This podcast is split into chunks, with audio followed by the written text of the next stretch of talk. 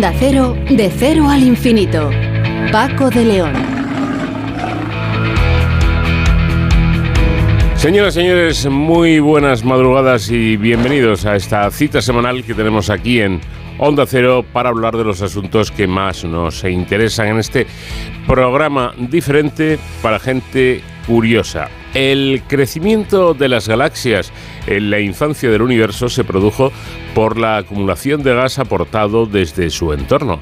Además, según la predicción de las simulaciones por ordenador, existirían corrientes cósmicas de gas que fluyen hacia las galaxias distantes alimentándolas. Ahora, Investigadores del Centro de Astrobiología y del Instituto de Astrofísica de Andalucía han participado en el hallazgo de una larga corriente de gas que discurre hacia una galaxia lejana y que le suministra la materia prima necesaria para formar miles de millones de nuevas estrellas. Montserrat eh, Villar Martín, investigadora del Centro de Astrobiología y miembro del equipo que participa en la investigación, nos va a explicar este trabajo. Por su parte, Sonsoles Sánchez Reyes, como cada semana, nos invita a pasear por la historia. Y hoy nos cuenta precisamente la de un artista muy peculiar, Henry de Toulouse-Lautrec que ha pasado a la historia del arte como un artista maldito de existencia intensa y breve, pero con un talento indiscutible, en especial como precursor del cartel del siglo XX. Un equipo internacional liderado por investigaciones del CSIC ha identificado el mecanismo que permite a un grupo de transposones también llamados genes saltarines, insertarse en regiones seguras del genoma, un proceso que facilita la adaptación a nuevas condiciones externas sin provocar mutaciones genéticas que sean nocivas. Los resultados que aparecen publicados en la revista Nature Communications abren el camino para mejorar las terapias génicas contra el cáncer, además de otras enfermedades como la hemofilia y la ceguera congénita. Sonia Huecas es investigadora del Centro de Investigaciones Biológicas Margarita Salas y una de las autoras principales del estudio. Bueno, pues ella nos va a contar todos los detalles de esta importante investigación.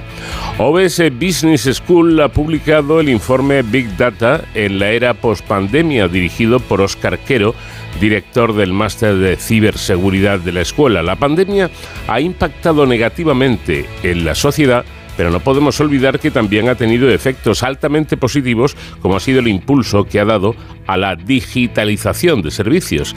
Es cierto que en algunos sectores como la banca el canal digital ya existía, pero en la mayoría de los casos se han tenido que acometer inversiones millonarias para poder ofrecer los servicios a los clientes a través de herramientas digitales, además de adaptar procesos y formar a los empleados en esta nueva filosofía de trabajo que llegó, parece ser, para quedarse. Hablaremos con el director de este informe. Y en nuestro espacio dedicado a la seguridad y emergencias, con nuestro especialista David Ferrero en Héroes sin capa, vamos a hablar de un libro que recoge el testimonio de víctimas del Daesh. Un criminólogo y una traductora han hecho un trabajo de investigación y contranarrativa de lo que se conoce como el Estado Islámico. Todo ello con el comandante Nacho García en la realización técnica y con la música de nuestra invitada esta semana, que es la gran Liza Minnelli.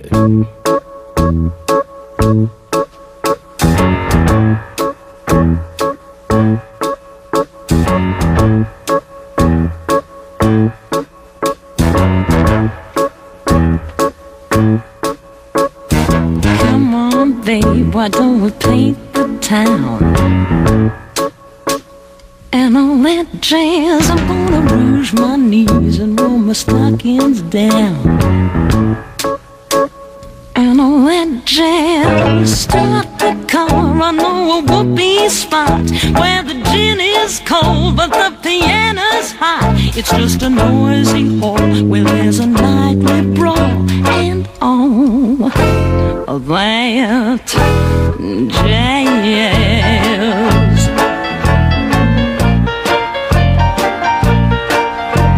Slick your hair and wear your buckle shoes.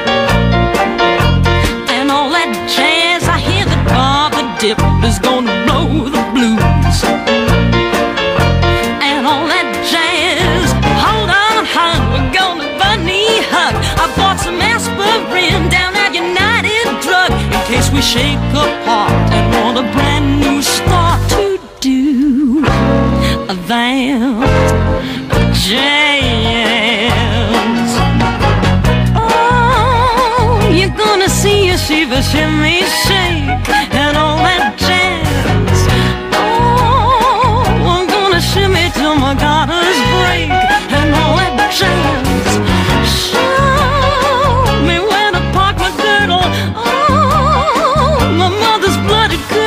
she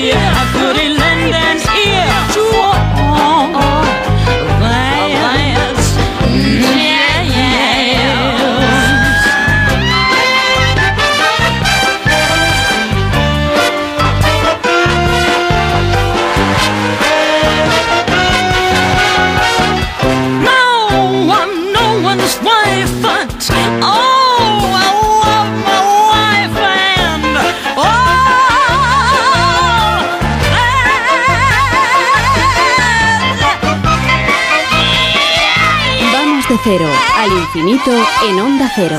Paco de León. El hallazgo de una corriente cósmica arroja luz sobre cómo se forman las galaxias. Bueno, ya se sabía que el crecimiento de las galaxias en los primeros tiempos del universo se produjo por la acumulación de gas aportado desde su entorno. Además, según la predicción de las simulaciones por ordenador, existían corrientes cósmicas de gas eh, que hacen eh, que las galaxias eh, distantes se vayan precisamente alimentando. Ahora, investigadores del Centro de Astrobiología y del Instituto de Astrofísica de Andalucía han participado en el hallazgo de una larga corriente de gas que discurre hacia una galaxia lejana y que le suministra la materia prima necesaria para formar miles de millones de nuevas estrellas. Montserrat Villar Martín es investigadora del Centro de Astrobiología y miembro del equipo que participa en esta investigación. Montserrat, ¿qué tal? Muy buenas noches. Hola, buenas noches, muy bien. Bueno, pues este, este hallazgo del que vamos a hablar, publicado en la revista Science eh, y realizado por un equipo científico internacional experto en el estudio del universo primitivo, parece que arroja luz sobre cómo se formaron las galaxias, ¿no es así?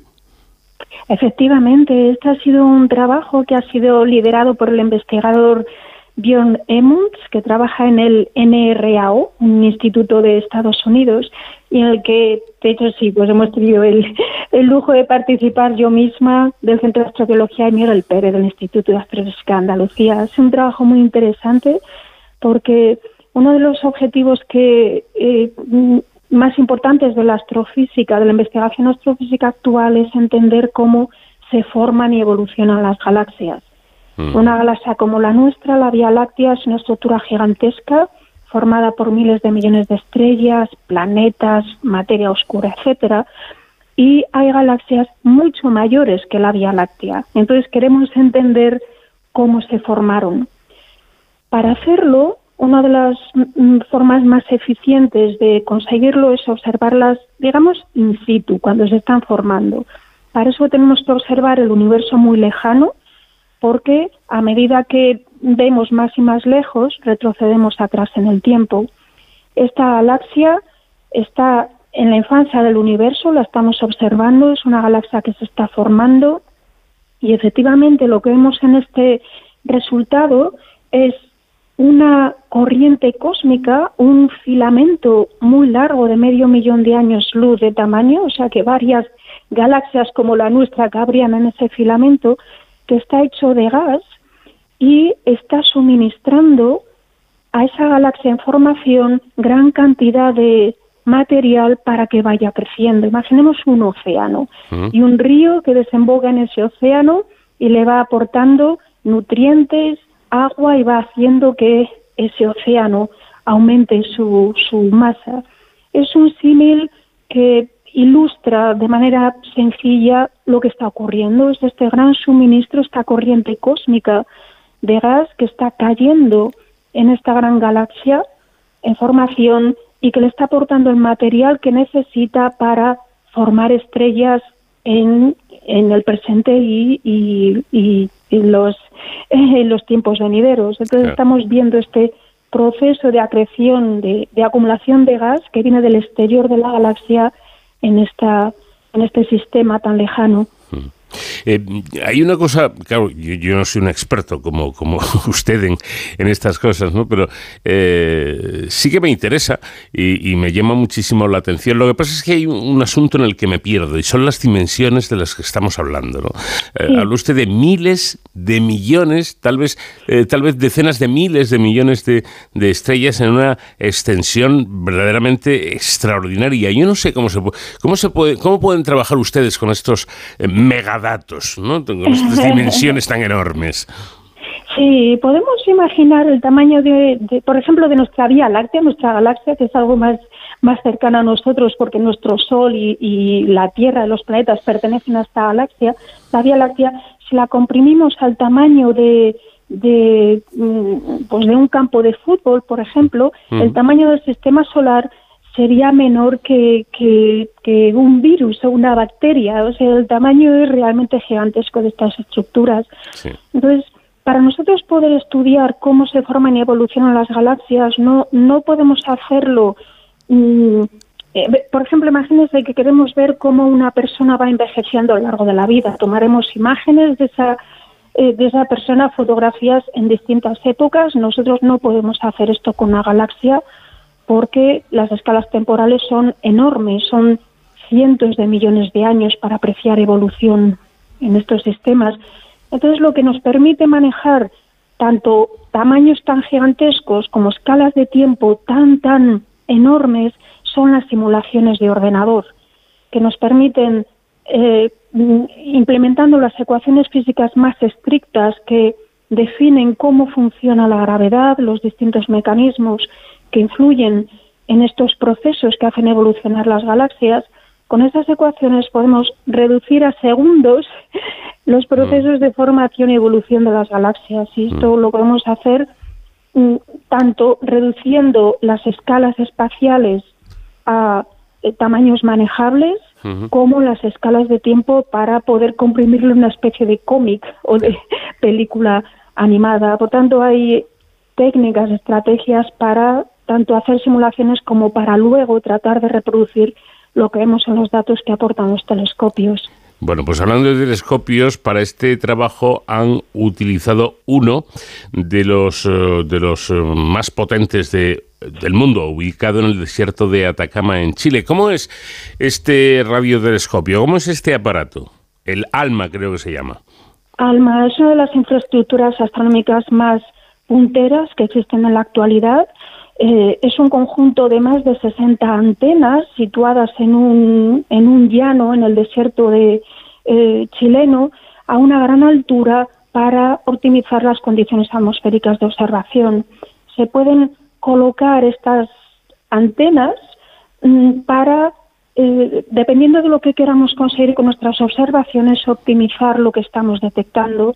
En este caso, lo que nos interesaba era buscar eh, detectar la emisión de gas muy frío, que finalmente es lo que utilizan las galaxias para formar estrellas, ese combustible que, forma, que, hace crecer a las galaxias y su población de estrellas. Para eso tenemos que detectar un ingrediente específico del entorno de la galaxia, de ese gas que menciono, que tiene que estar muy frío.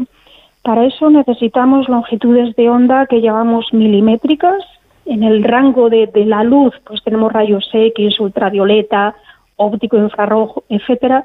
Para poder detectar ese gas tenemos que observar en las llamadas ondas milimétricas. Y es lo que hemos eh, hecho con esta infraestructura tan potente. Hemos podido detectar esta gran corriente cósmica, eh, que, que, es la novedad de este trabajo, que detectamos que la temperatura de las condiciones físicas de ese esa corriente de son las adecuadas para que la galaxia forme estrellas. Eh, bueno, dicen ustedes que la corriente detectada fluye hacia una galaxia muy lejana cuya luz emergió unos 1.500 millones de años después del, Big Bang, eh, cuando el universo, por lo tanto, tenía poco más que una décima parte de, su edad actual. Por lo tanto, sus eh, observaciones les permiten vislumbrar etapas muy remotas en la historia del universo. Y la pregunta es, ¿qué han descubierto en, esas eh, etapas tan, tan lejanas?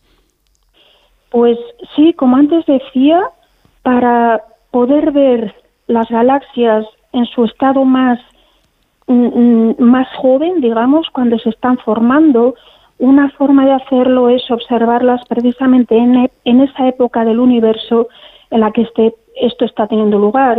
por ejemplo, si eh, para ver una foto mía, una, imaginar cómo yo era de pequeña, lo más fácil es ver imágenes mías de cuando era niña. Entonces, para esto, para poder tener estas estos fotogramas, estas escenas de la película, de la historia cósmica, hmm. lo mejor es eh, trasladarnos en el tiempo, viajar atrás en el tiempo para verlas cuando se estaban formando.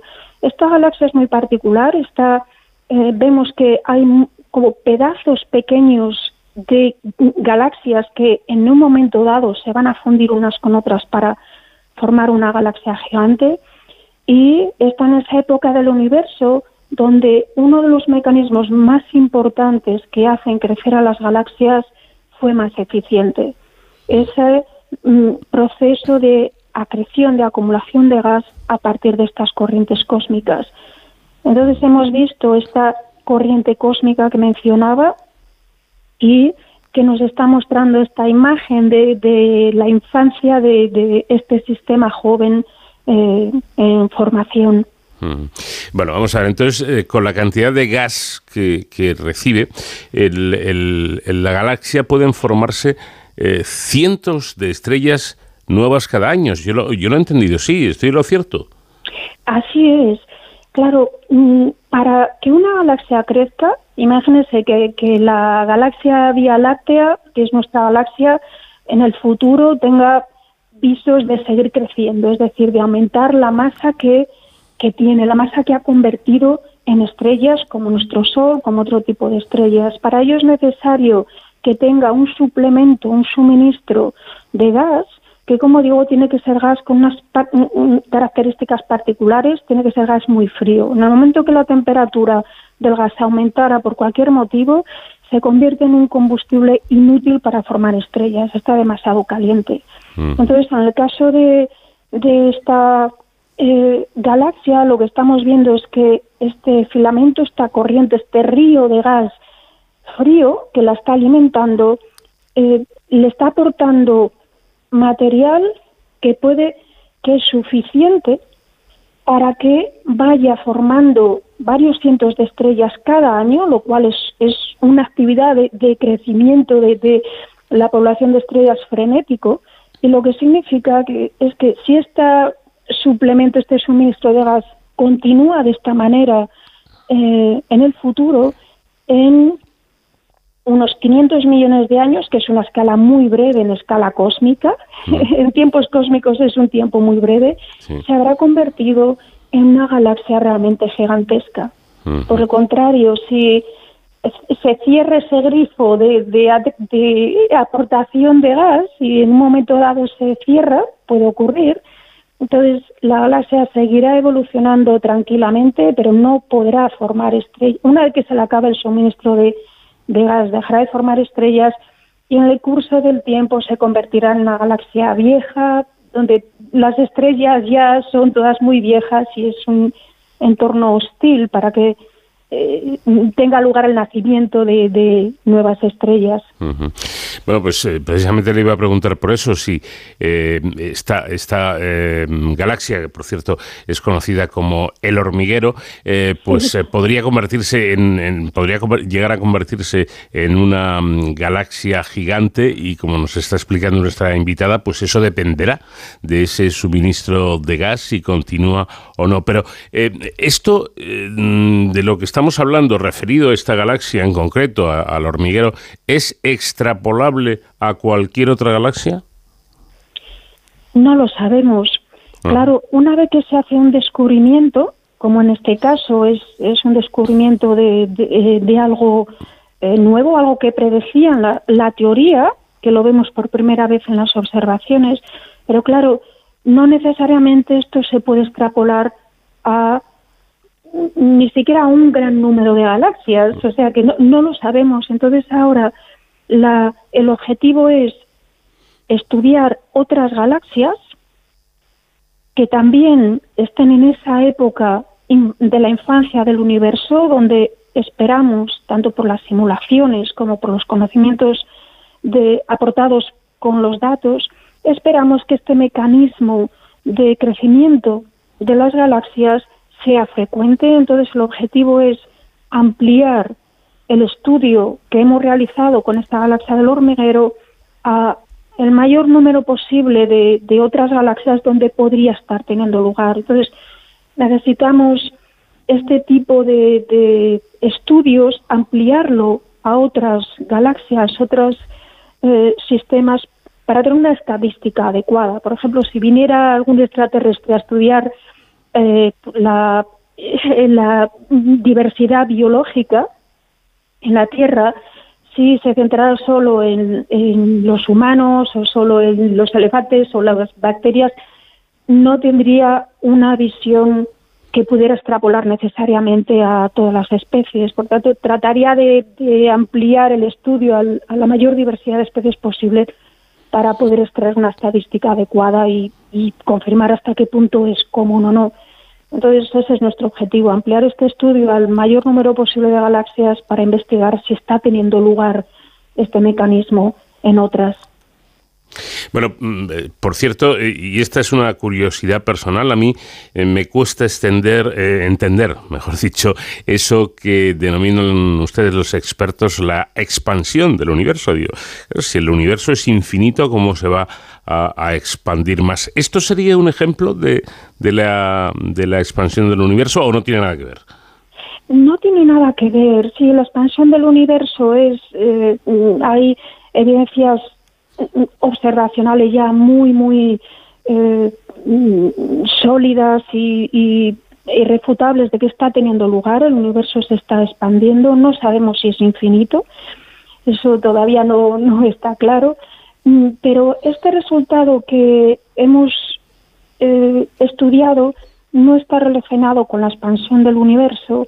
Mm, la expansión del universo se produce a escalas enormes. eh, entonces, por ejemplo, nuestra galaxia está acompañada de un número de galaxias más pequeñas, forman una especie de grupo de, de vecinos que ocupan un pequeño volumen dentro del, del volumen eh, total del universo.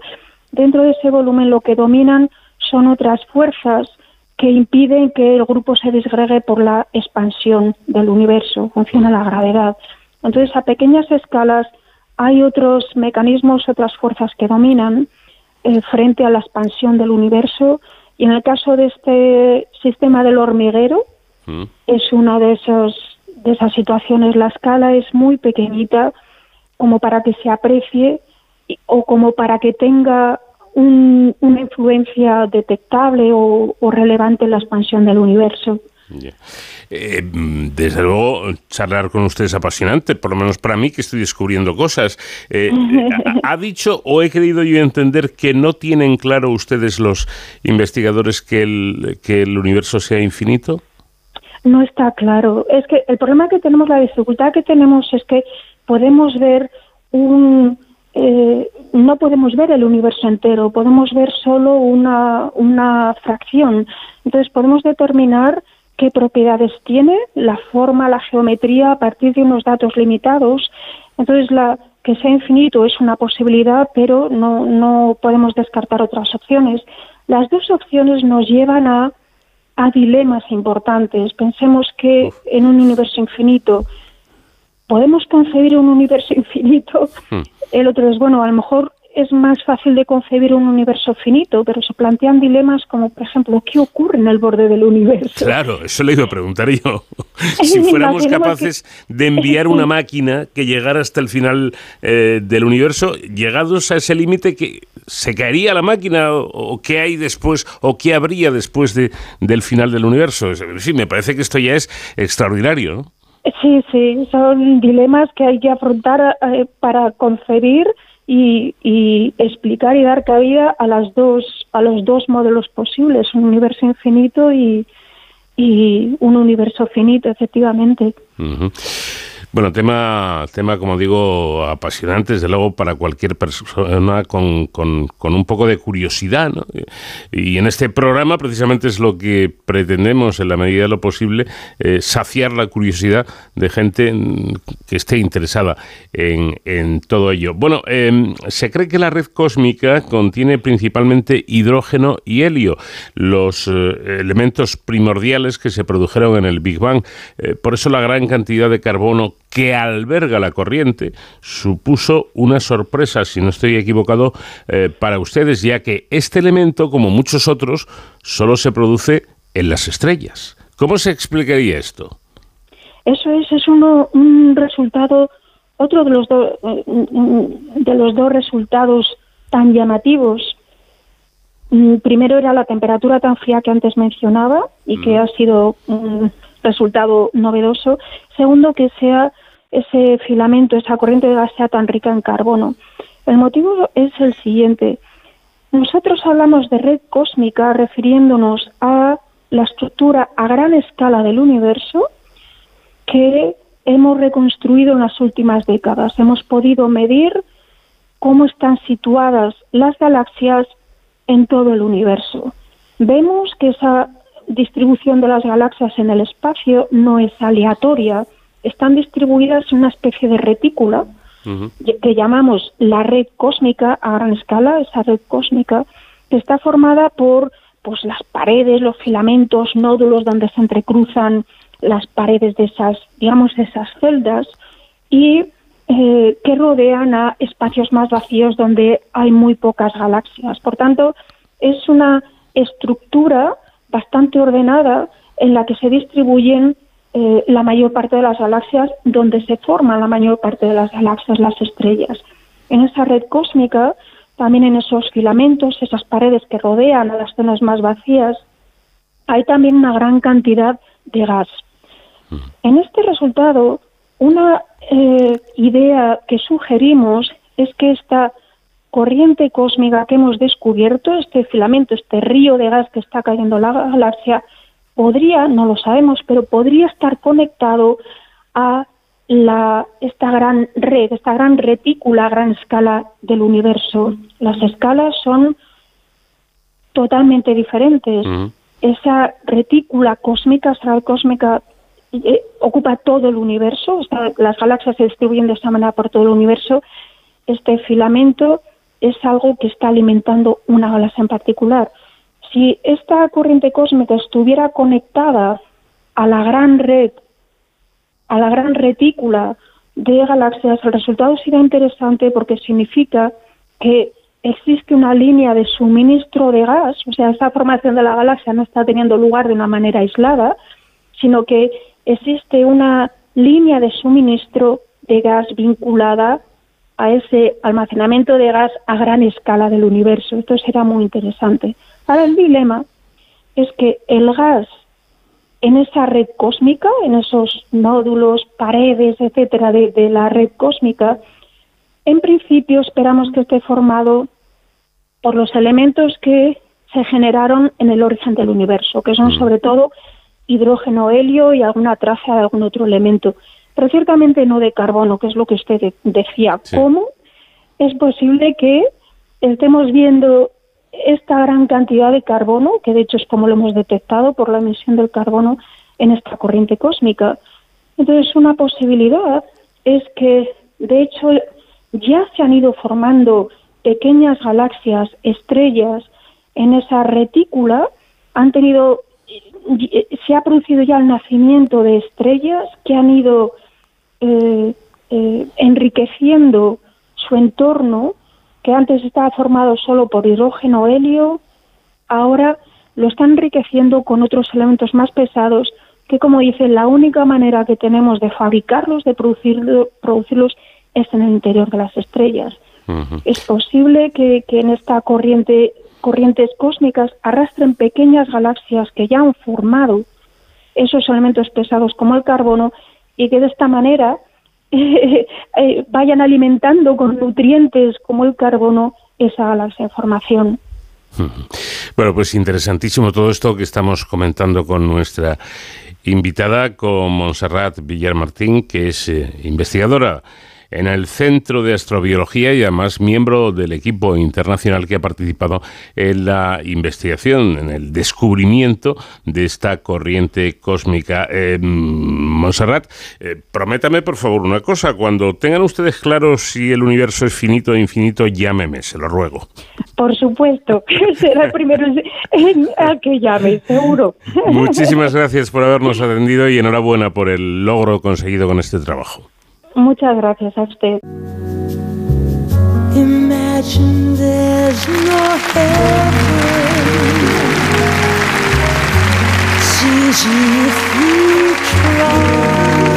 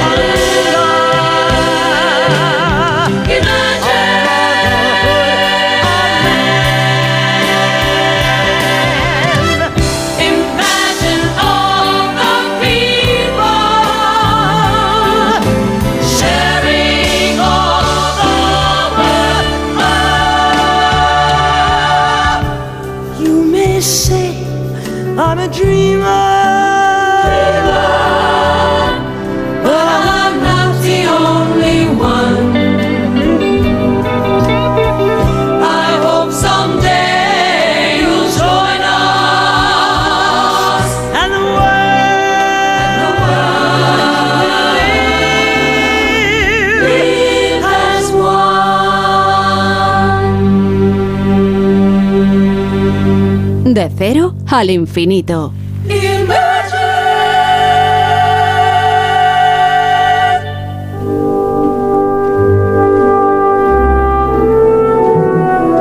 Hoy Sonsoles Sánchez Reyes quiere dedicar estos paseos nuestros por la historia a recordar la existencia de un artista muy peculiar, Henri de Toulouse-Lautrec, 1864-1901, que ha pasado a la historia del arte como un artista maldito de existencia intensa y breve, pero con un talento indiscutible, en especial como precursor del cartel del siglo XX. Sonsoles, ¿qué tal? Buenas noches. Muy buenas noches, Paco. Pues vamos ya con los detalles de esta interesante narración. El pintor Henri-Marie Raymond de Toulouse-Lautrec Montfort nació el 24 de noviembre de 1864 a las 6 de la mañana en el Hotel du Bosque, el palacio medieval de su familia, construido en el siglo XII contra una antigua torre de las murallas de la localidad francesa de Albi, una destacada ciudad episcopal, patrimonio de la humanidad. Era el primogénito de los condes Alphonse de Toulouse-Lautrec y Adèle Tapier de Célégan, primos hermanos de una de las familias nobles más antiguas de Francia, descendiente de los condes de Toulouse, hasta el siglo XIII, entre los señores feudales más poderosos del reino.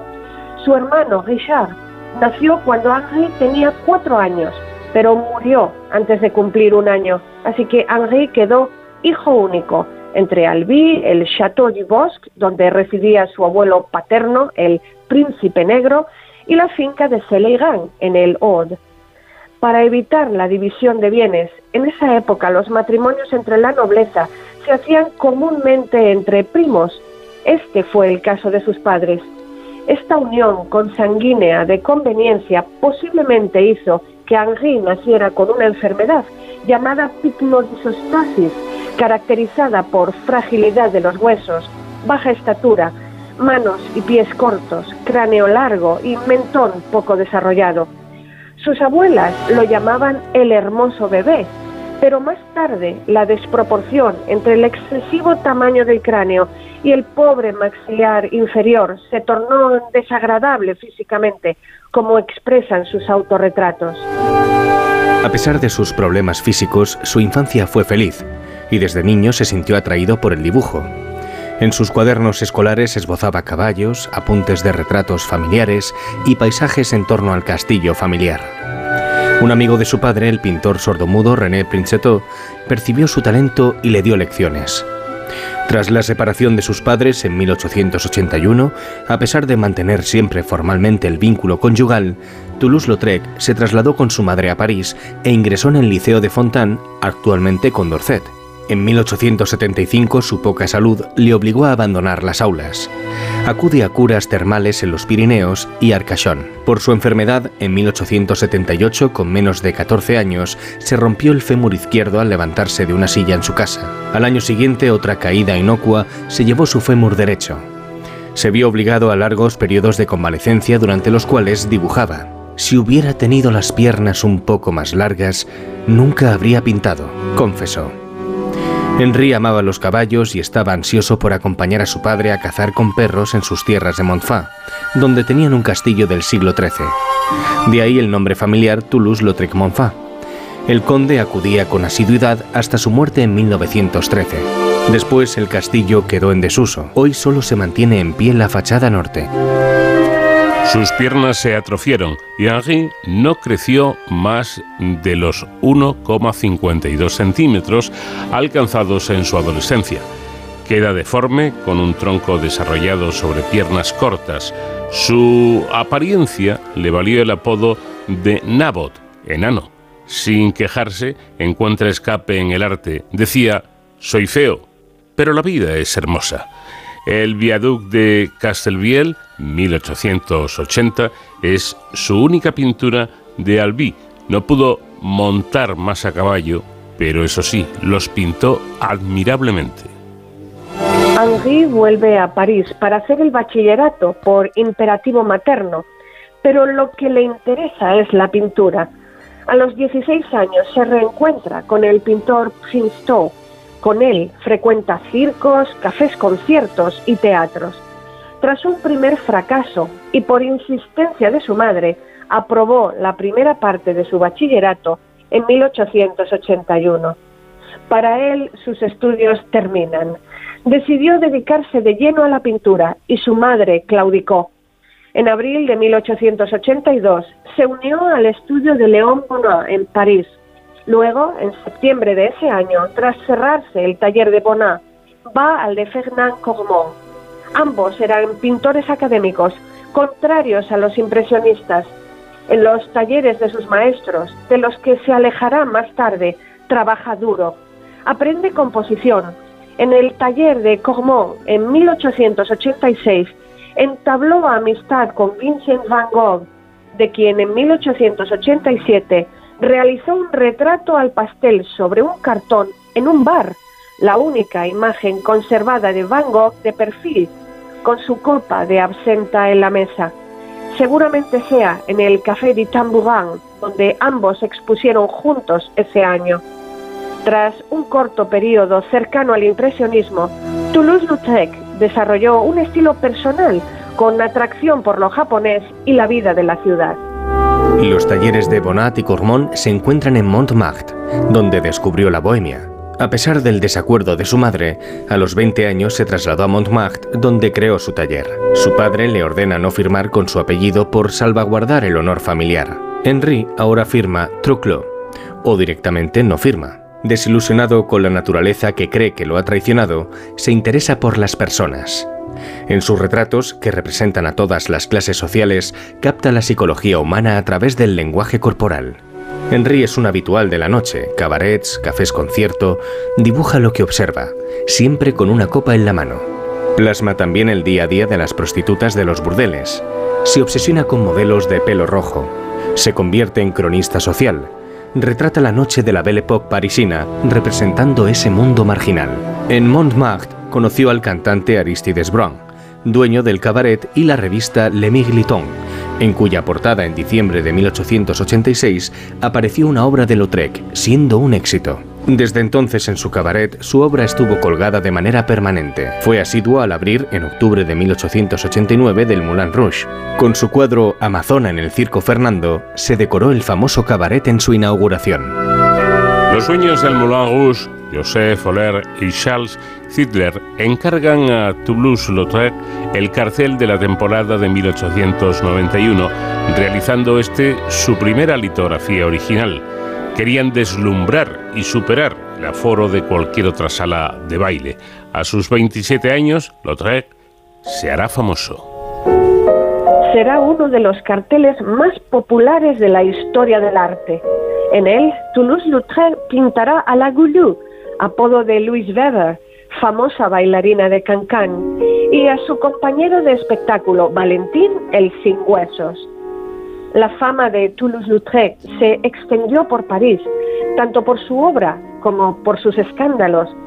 Una de sus amigas fue la bailarina Jane Avril, la Melinite, a quien conoció en 1891, y ella posó como modelo para más cuadros del pintor que ninguna otra mujer ajena a su familia, le dedicó cuadros y carteles como Jane Avril Bailando de 1892, conocida como La Rara o Juana la Loca, inspiraría el personaje de Nicole Kidman en la película Moulin Rouge de 2001. A Degas, que vivía en su mismo edificio, le debe el observar las costumbres del París nocturno Quería, según decía, hacer las cosas verdaderas y no ideales, y se mantuvo al margen de cualquier escuela. Su principal amante fue la acróbata y pintora Marie Clementine Ballard, a quien impulsó a tomar el nombre artístico de Suzanne Baladon. Tras una tormentosa relación de dos años, ella exigió casarse, llegando a amenazarle con el suicidio si se negaba. Henry, cansado de sus malos humores y mentiras, la dejó. Rosa la Roja, bailarina del Moulin Rouge, fue un tiempo la musa preferida de Toulouse-Lautrec. Al parecer, contagió a Henry la sífilis de la que nunca se curó. A diferencia de los impresionistas, Lautrec apenas se interesó por el paisaje y prefirió ambientes cerrados, con luz artificial, para jugar con colores y encuadres. En 1895 pintó el cuadro La payasa Chau Cao, que deriva de las palabras Chahut Caos. El Chahut era un baile parecido al cancán, a Chahuk Kao la retrató en numerosas ocasiones. Lautrec estaba muy solicitado por los dueños de los cabarets para pintar carteles promocionando sus espectáculos. Fue más reconocido por sus ilustraciones para revistas y carteles, cuya audacia gráfica causó sensación, que por sus pinturas al óleo.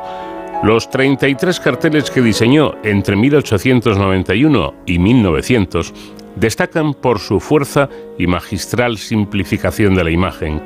Su producción litográfica incluye 369 grabados, influido por la estampa japonesa, su genio por la estilización le conectó con el Art Nouveau. Toulouse-Lautrec repetía, si no fuera pintor, sería cirujano. Acompañaba a su primo, el doctor Gabriel Tapier de Celeran, alias Gab, siendo estudiante de medicina, al Hospital de San Luis a presenciar operaciones con un permiso. Mientras las observaba, hacía bosquejos para fuera de allí completar el cuadro. Pintó hospitales, médicos y enfermos. Gracias a su amigo Maurice Ribert, Lautrec salió de los temas de cabaret e ilustró también obras como Histoire naturelle de Jules Renard.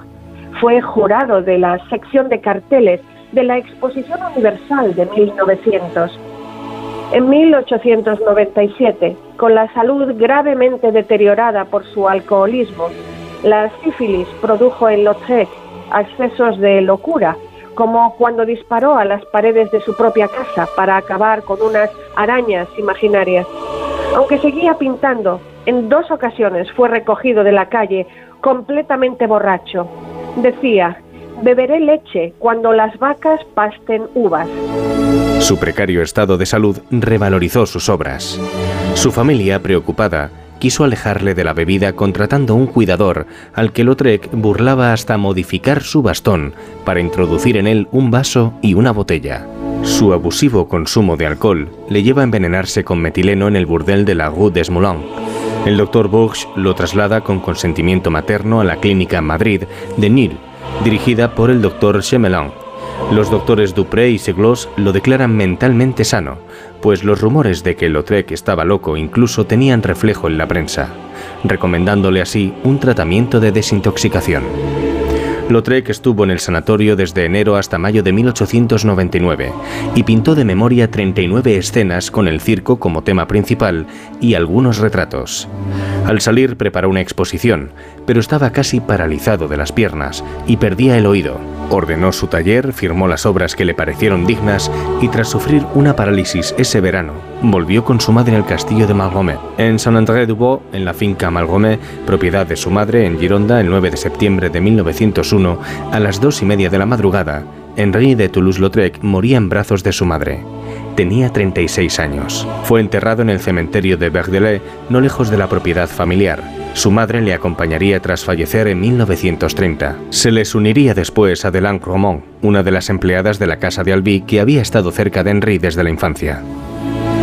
En 1914, una muestra en París reivindicó su figura. Tras la muerte de Henri, Maurice Vaillant, su amigo íntimo, junto con la condesa de Toulouse-Lautrec y su primo Gabriel Tapier de Celeran, donaron su colección de pinturas al Museo Toulouse-Lautrec de Albi. Gabriel es quien hizo las gestiones para que la ciudad dedicara a su primo la calle en que había nacido. El Museo Toulouse-Lautrec se inauguró en 1922 en el Palais de la Verdi, antiguo castillo de los obispos de Albi. Reúne la mayor colección pública del mundo dedicada al pintor. Pinturas, litografías, dibujos, todos los carteles, mil obras en total que ilustran las facetas de su talento, multifacético e innovador, y su evolución desde sus obras juveniles hasta sus últimas pinturas. A Toulouse-Lautrec le encantaba comer e inventar recetas. Maurice Joyon, su amigo de la infancia desde el liceo, recogió sus recetas en el libro La cocina de Toulouse-Lautrec y Maurice Joyon. En 1952, John Huston contó su historia en la película Moulin Rouge. El Hotel du Bosque, donde nació Toulouse-Lautrec, todavía existe en el número 14 de la ahora Rue Henri de Toulouse-Lautrec. No está abierto a los visitantes, pero en la entrada una placa recuerda que el pintor nació aquí. Curioso artista, curioso personaje, el que nos ha traído hoy en este paseo por la historia Sonsoles Sánchez Reyes. La próxima semana, más, más historias, más asuntos curiosos por compartir en este programa. Gracias, Sonsoles, un fuerte abrazo. Otro muy grande para ti. Muchísimas gracias, Paco. De cero al infinito.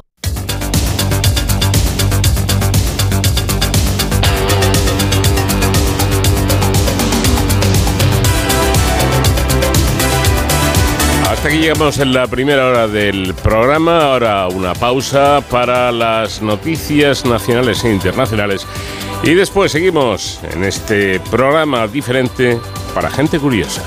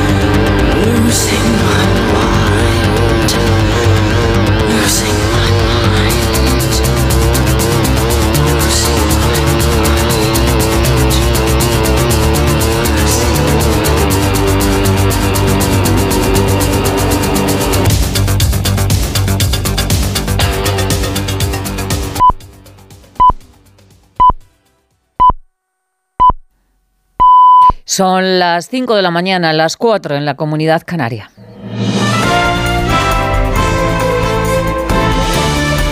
Noticias en Onda Cero.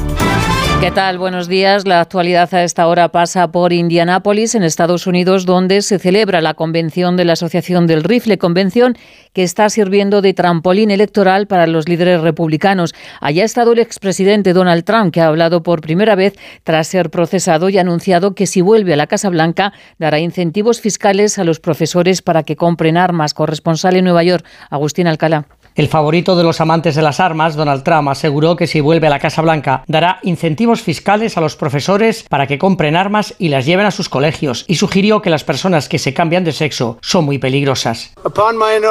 Nada más que tome posesión, ordenaré a la Administración Federal de Medicinas que organice un grupo de expertos independientes para investigar si las hormonas que se utilizan en los tratamientos de cambio de sexo y la ideología incrementan el riesgo de depresión profunda, la agresión e incluso la violencia. La reunión se celebra en un momento en el que aumentan las peticiones para controlar la venta de fusiles ametralladores como los empleados en las matanzas el lunes en Louisville con cinco muertos en un banco y en Nashville el pasado mes con tres niños de nueve años y tres empleados de un colegio asesinados por hombres jóvenes que no tuvieron problema alguno para adquirir legalmente su AR-15, el fusil de guerra que poseen en este momento unos 16 millones de norteamericanos. En Dublín también ha hablado el presidente Joe Biden, ha anunciado que se postula para un segundo mandato a la Casa Blanca. Quiere ser el candidato de los demócratas en las elecciones del 2024 y muy pronto, ha dicho, anunciará su campaña. Y en nuestro país es noticia que el gobierno ya tiene lista la ley de vivienda. Ha logrado un acuerdo con Esquerra Republicana y Bildu que le permite aprobarla en el Congreso. La norma limitará la subida del precio de los alquileres este año un 2% y para el año que viene un 3%. El líder del Partido Popular, Alberto Núñez Fijo, pronostica que la ley provocará un incremento de precios. Topar precios, intervenir en el mercado, puede conllevar una disminución de la oferta de alquiler y puede conllevar al final del periodo en un incremento de los precios de alquiler como consecuencia de la disminución de los pisos en alquiler porque los propietarios simplemente en esas condiciones no están dispuestos a ponerlos a disposición de los ciudadanos. Los propietarios también rechazan la ley por ser intervencionista y desde el sector inmobiliario se denuncia que se reduce la oferta. Es como volver a los pisos de renta antigua. Desde el portal idealista, Francisco Iñareta señala que el problema es la falta de viviendas. El Gobierno ha vuelto hoy a mostrar su ceguera al continuar con sus políticas coercitivas frente a los propietarios de vivienda, obviando, olvidando que el verdadero problema, el verdadero elefante en la habitación del mercado del alquiler es la falta de oferta. La UNESCO también se suma a las advertencias sobre la situación de Doñana y pide que se cierre de forma urgente los pozos ilegales, al tiempo que expresa su preocupación por la ley que ha aportado a que ha aprobado el gobierno andaluz para legalizar el regadío en el entorno del parque. Desde el gobierno, la ministra María Jesús Montero también pide al ejecutivo de Moreno Bonilla que retire el proyecto porque Bruselas nos impondrá unas multas. Tiene que retirar una ley porque es que Europa está amenazando con graves sanciones al Reino de España. Y la pregunta que nos hacemos todos es, ¿acaso el señor Moreno Bonilla va a pagar de su bolsillo las sanciones cuando vengan? ¿O nos la va a hacer pagar a todos los ciudadanos sabiendo que está haciendo una actuación que va contraria a lo que le está planteando la Unión Europea? Del exterior también les contamos que el Tribunal Supremo de Estados Unidos ha paralizado la prohibición de la píldora abortiva que había decretado un juzgado de Texas. Esta paralización de momento es hasta el próximo miércoles, que es cuando el Supremo va a deliberar. La jornada de liga arranca a las 2 de la tarde con el Villarreal que recibe al Valladolid, duelo regional entre el Athletic de Bilbao y la Real Sociedad. También se juega el Betis español y el Cádiz se enfrenta al Real Madrid. El encuentro más atractivo es el duelo vasco. La Real Sociedad quiere afianzar su cuarto puesto en la tabla y los de Valverde también quieren los tres puntos para entrar en puestos de champion. Ahora van en este momento van quintos. Alguacil y Valverde se juegan los tres puntos. Es bueno para todos en el sentido de, la rivalidad y sobre todo si los dos equipos estamos en posiciones altas de la tabla. Eso está bien. Que son tres puntos, pero al mismo tiempo hay un componente emocional que hay que eh, controlar. Yo siendo un derby tampoco tengo, lo tengo claro qué es lo que va a pasar. Es lo que, lo que creo que vamos a intentar hacer. lo que va a pasar, mañana lo vamos a ver. Que si hacemos un buen partido, vamos a tener eh, posibilidades de ganar. Más noticias a las 6 de la mañana y en onda ondacero.es. Síguenos por internet en ondacero.es.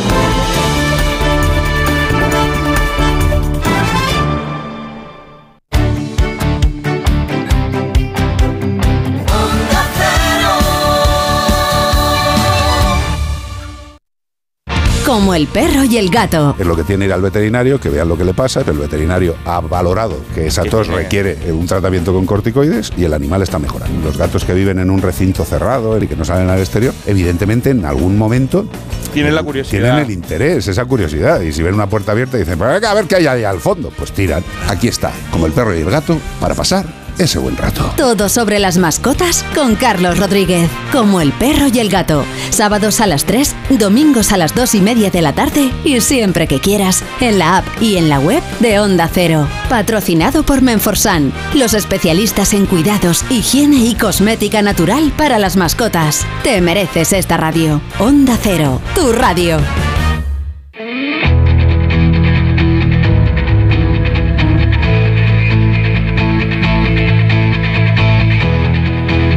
En Onda Cero, de cero al infinito.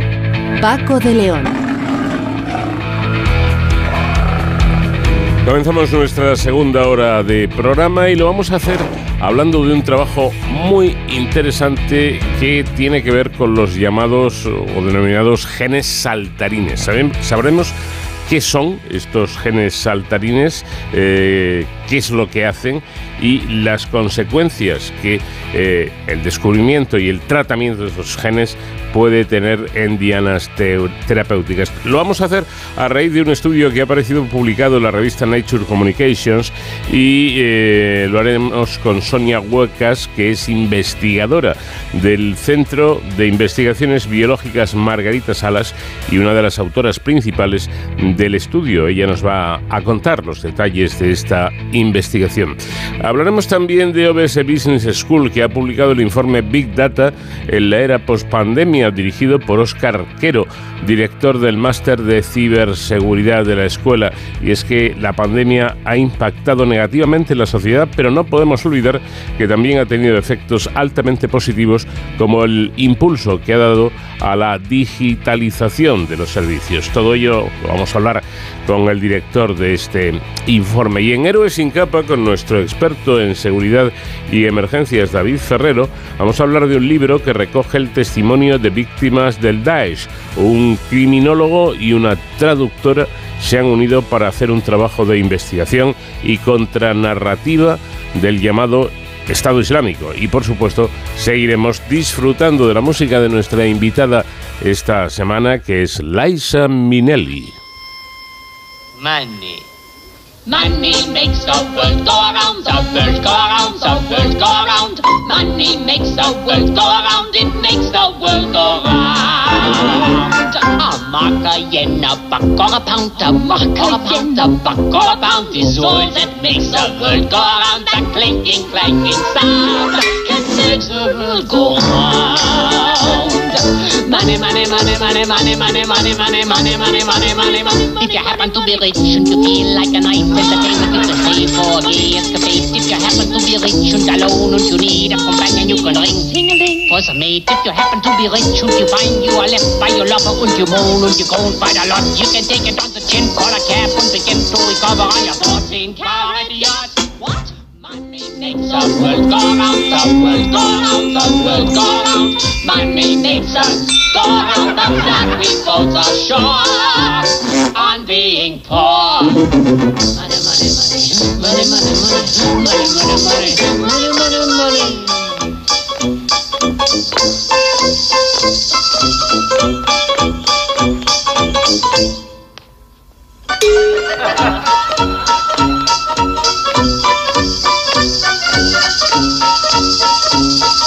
money,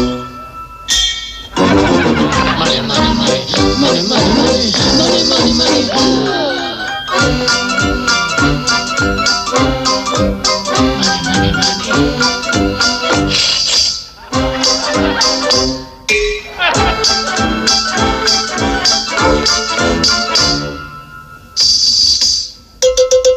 Un equipo internacional liderado por investigadores del Consejo Superior de Investigaciones Científicas ha identificado el mecanismo que permite a un grupo de transposones, también llamados genes saltarines, insertarse en regiones seguras del genoma, un proceso que facilita la adaptación a nuevas condiciones externas sin provocar mutaciones genéticas nocivas.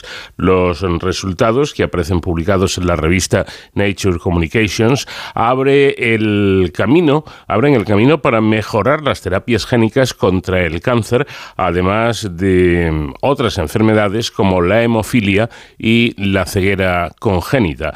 De ello vamos a hablar con Sonia Huecas, que es investigadora del Centro de Investigaciones Biológicas Margarita Salas y una de las autoras principales del estudio. Sonia, ¿qué tal? Buenas noches. Hola, buenas noches. Bueno, pues por, por aquello empezar por el principio, que suele ser lo, lo mejor, y para que todos nos podamos situar, eh, ¿qué son los, los genes saltarines o transposones? Sí, pues mira, los transposones son fragmentos de ADN capaces de autorreplicarse e insertar una copia de sí mismo en un nuevo lugar del genoma. Por tanto, podemos decir que son capaces de moverse de un sitio a otro del genoma y de ahí viene su nombre de genes saltarines. Eh, como curiosidad, eh, justamente este año, en 2023, se cumplen 40 años desde que a Bárbara McClinton eh, le dieran en solitario, además, el Premio Nobel de Medicina justo por su descubrimiento de los genes saltarines en el maíz. Ujú, Curioso, sin duda. O sea que, eh, en definitiva, eh, estos, estos eh, genes saltarines son, eh, como decía, secuencias de, de ADN que solo llevan información genética para poder moverse dentro de los es. genomas, ¿no? De los seres vivos. Ya. Y, y- y, mm, eh, el proceso que puede, puede derivar en que aparezcan mutaciones y cambios en la cantidad de, de ADN del, del genoma. Esto nos lo podías explicar porque me ha llamado la atención, pero no tengo muy claro. A ver, claro, eh, si los transposones se insertan eh, dentro o cerca de genes o regiones genómicas eh, útiles, obviamente pueden interrumpir o alterar funciones esenciales en la célula. Pero a ver, para tranquilidad de la audiencia, aunque el genoma humano, eh, los transposones suponen aproximadamente el 50% de nuestro ADN, la gran mayoría de ellos se encuentran inactivos. ¿Eh? Eh, si se cree que evolutivamente podrían haber modificado algunos genes, sobre todo aquellos relacionados con nuestro sistema inmunitario, eh, lo que pudo ser beneficioso para las células del organismo en su momento y ahí se han mantenido. En contrapartida, pues también se sabe que eh, los transposones, eh, cuando se insertan en genes claves de células somáticas ya adultas, alterando su expresión, pueden producir algunos tipos de cánceres, como por ejemplo algunos de colon o de mama.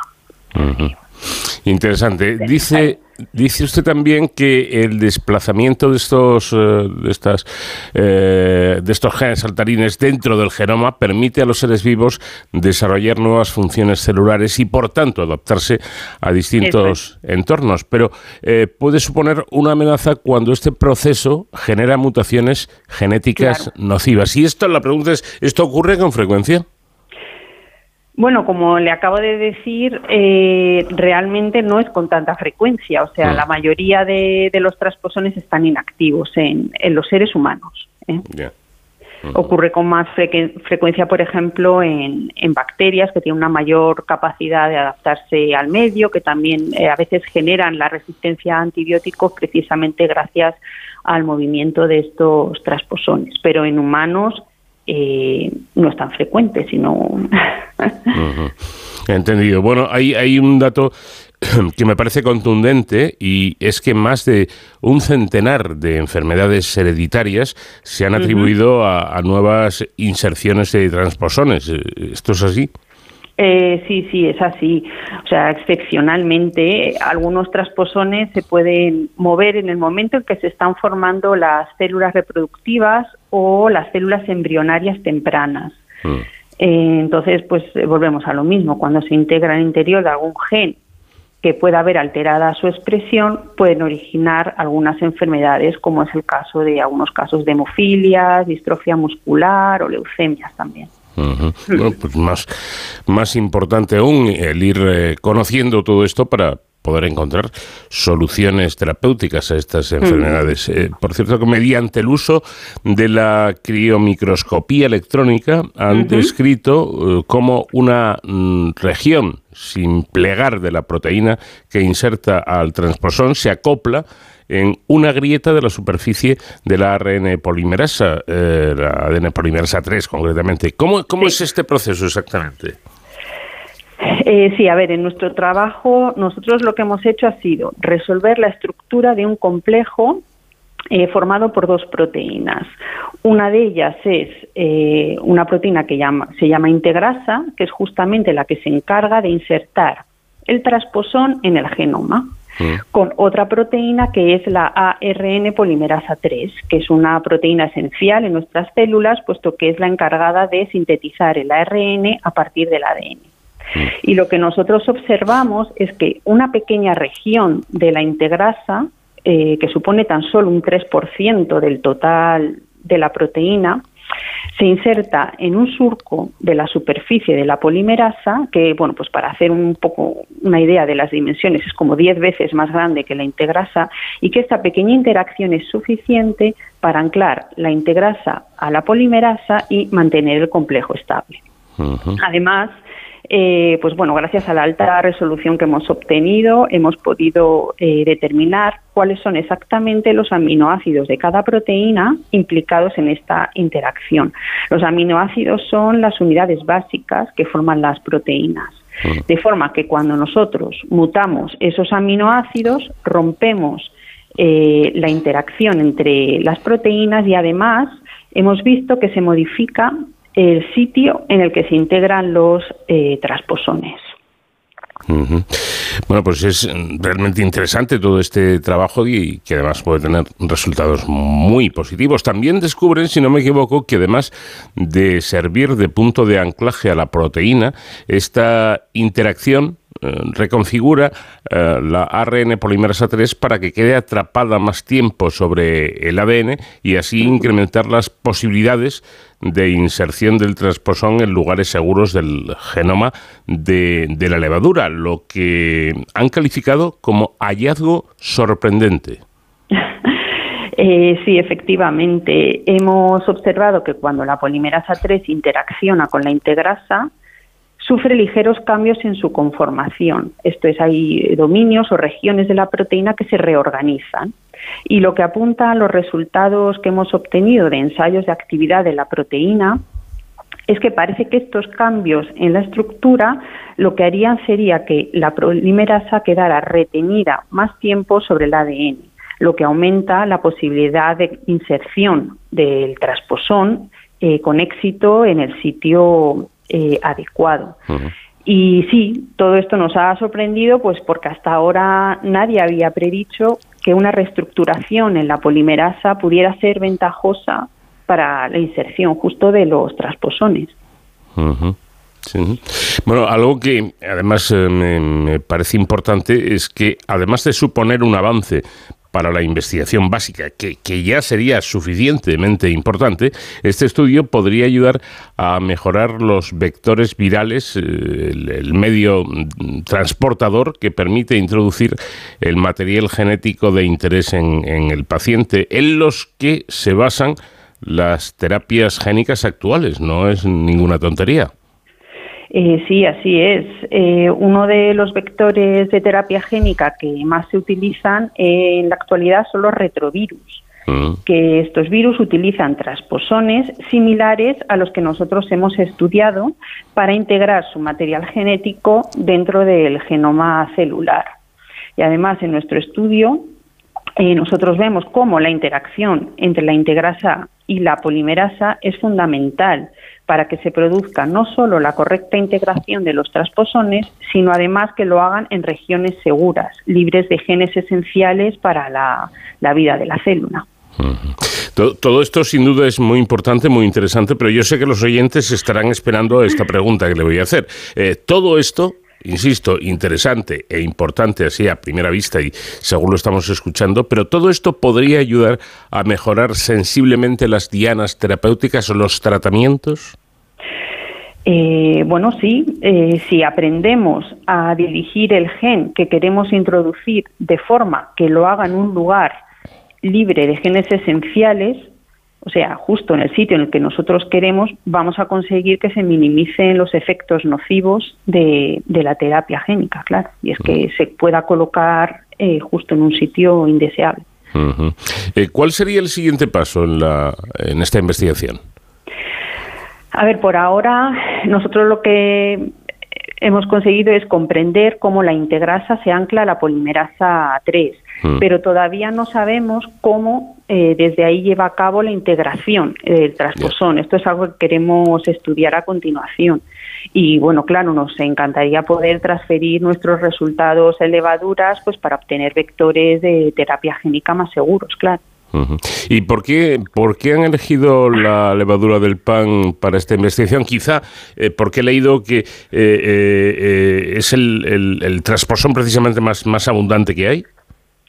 A ver, la principal razón por la que nosotros trabajamos con la levadura es porque se puede producir fácilmente y a gran escala en fermentadores. Mm. Eh, nosotros usamos la levadura del pan como modelo desde hace ya unos años.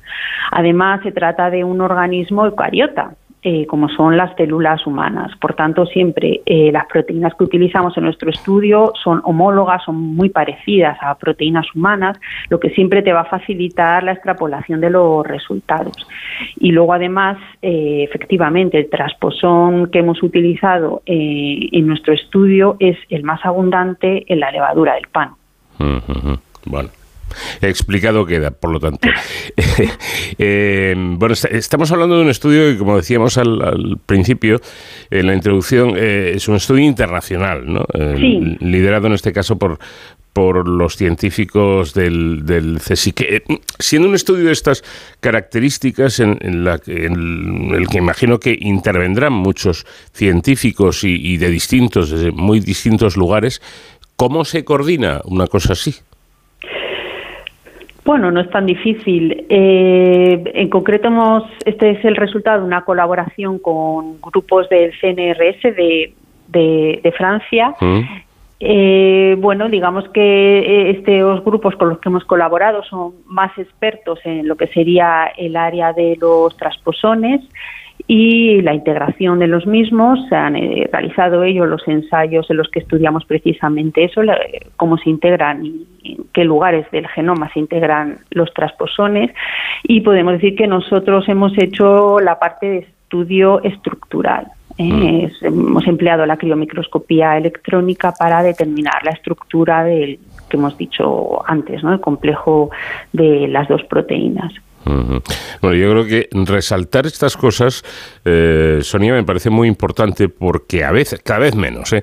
pero a veces todavía seguimos teniendo la sensación de que esto de la investigación es cosa que se produce en otros países y que en España estamos un, poco eh, empezando en esto. Cuando no es así, tengo entendido que la investigación en España quizá no tenga todo, bueno, quizá no, seguro que no tiene todo el presupuesto que merece, pero se hace una magnífica investigación en España. Sí, sí, sin lugar a dudas. Eh, a pesar de que, bueno, tenemos unos recursos quizás más limitados que en otros países, pero bueno, hay equipos de investigación muy buenos que hacen investigación puntera. Vamos, no tenemos nada que, que envidiar a otros, otros grupos de investigación del extranjero y, y bueno, se hace investigación, por supuesto, de alta calidad. Pues Sonia Huecas, eh, investigadora del Instituto, del, del Centro, mejor dicho, de investigación centro, eh, bio- de biológicas Margarita Salas y, y autora, una de las autoras principales de, de este, de este estudio. Eh, mm, tengo entendido que debuta usted en la radio, ¿no? Estaba así de inicio un poco nerviosa. Sí, es la primera vez que tengo el gusto de que me hagan una entrevista. Sí. No, no, le- le- la enhorabuena se la, se la doy yo a usted porque eh, lo explica extraordinariamente bien y, y no parece usted una principiante en esto de la radio, ¿eh? Quizá por ahí tenga usted también un futuro, no sé. Muchas gracias. Eh, eh, mi experiencia es nula, pero sí que es verdad que estamos acostumbrados, bueno, pues a, a dar charlas en congresos, a hacer conferencias. Entonces, bueno, pues quizá por ahí venga un poquillo Seguro. también a dar algunas clases. Entonces, bueno, pues Claro. Es, eh, también es importante eh, que aprovecho. La divulgación, Claro, sí, cada vez sí, que sí, puedo para que ustedes, los investigadores, los científicos, eh, den, la- primero den la imagen de persona normal, es decir, que no son ustedes unos bichos raros que están ahí metidos en un laboratorio.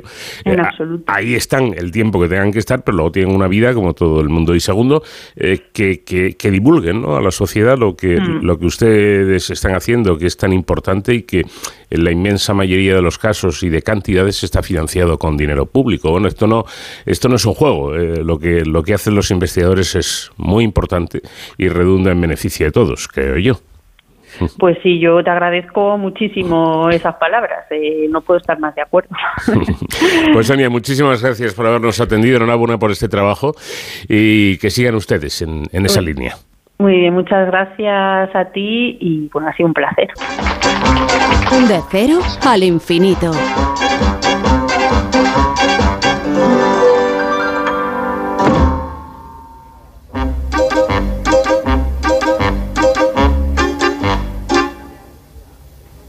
You have to understand the way I am, mein Herr. A tiger is a tiger, not a lamb, mein Herr. You'll never turn the vinegar to jam, mein Herr. So I do what I do. When I'm through, then I'm through, and I'm through. Toodaloo. Bye, bye, my liebe Herr. Farewell, my liebe Herr. It was a fine affair, but now it's over.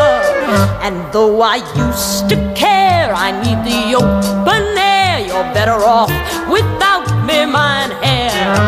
Don't dab your eye, mine hair, or wonder why mine hair. I've always said that I was a rover. You mustn't knit your brow, you should have known by now. You'd every cause to doubt me, mine hair. The continent of Europe is so wide, mine hair.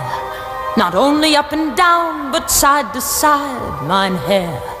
I couldn't ever cross it if I'd tried, mine hair. But I do what I can, inch by inch, step by step, mile by mile, man by man.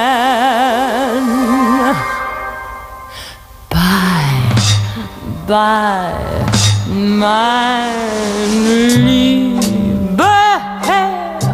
Farewell, my lieber. It was a fine affair, but now it's over. And though I used to care, I need the open air. You're better off without me, mine hair. Don't dab your eye, mine hair, or wonder why mine hair. I've always said that I was a rover. You mustn't knit your brow, you should have known by now. You'd every cause to doubt me, mine hair. Bye bye, mein Herr, oh Herr, auf Wiedersehen, mein Herr. Es war sehr gut, mein Herr, und vorbei. Du kennst mich wohl, mein Herr, ach, lebe wohl, mein Herr. Du sollst mich nie mehr sehen, mein Herr. Bye bye, mein Herr, oh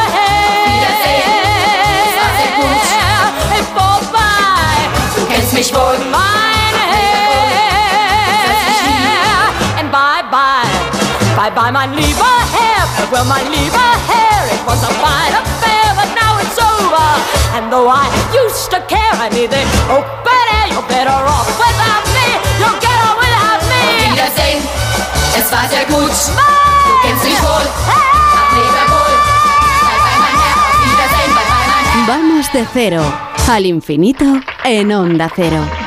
De León. OBS Business School ha publicado el informe Big Data en la era post-pandemia, dirigido por Óscar Quero, que es director del máster de ciberseguridad y Business Intelligence en la escuela. La pandemia ha impactado negativamente en la sociedad, pero no podemos olvidar que también ha tenido efectos altamente positivos, como por ejemplo el impulso que le ha dado a la digitalización de servicios. Es cierto que en algunos sectores, como la banca, el canal digital ya existía, pero en la mayoría de los casos se han tenido que acometer inversiones millonarias para poder ofrecer los servicios a los clientes a través de herramientas digitales, además de adaptar procesos y formar a los empleados en esta nueva filosofía de trabajo y es que el Big Data parece que ha colonizado todo o casi todo. Uno de los efectos que ha tenido este cambio de, paradigma es el incremento en la generación precisamente de datos, principalmente nuevos datos que permiten en las compañías entender mejor a sus clientes. Oscar Quero, ¿qué tal? Muy buenas noches. Buenas noches, ¿qué tal todo? Bueno, pues como, como comentaba, parece que el llamado Big Data se ha convertido en la herramienta clave para muchas empresas que basan ya en él todas sus decisiones. Sí, al final, eh, que cada vez las empresas tienen más información, tienen más datos.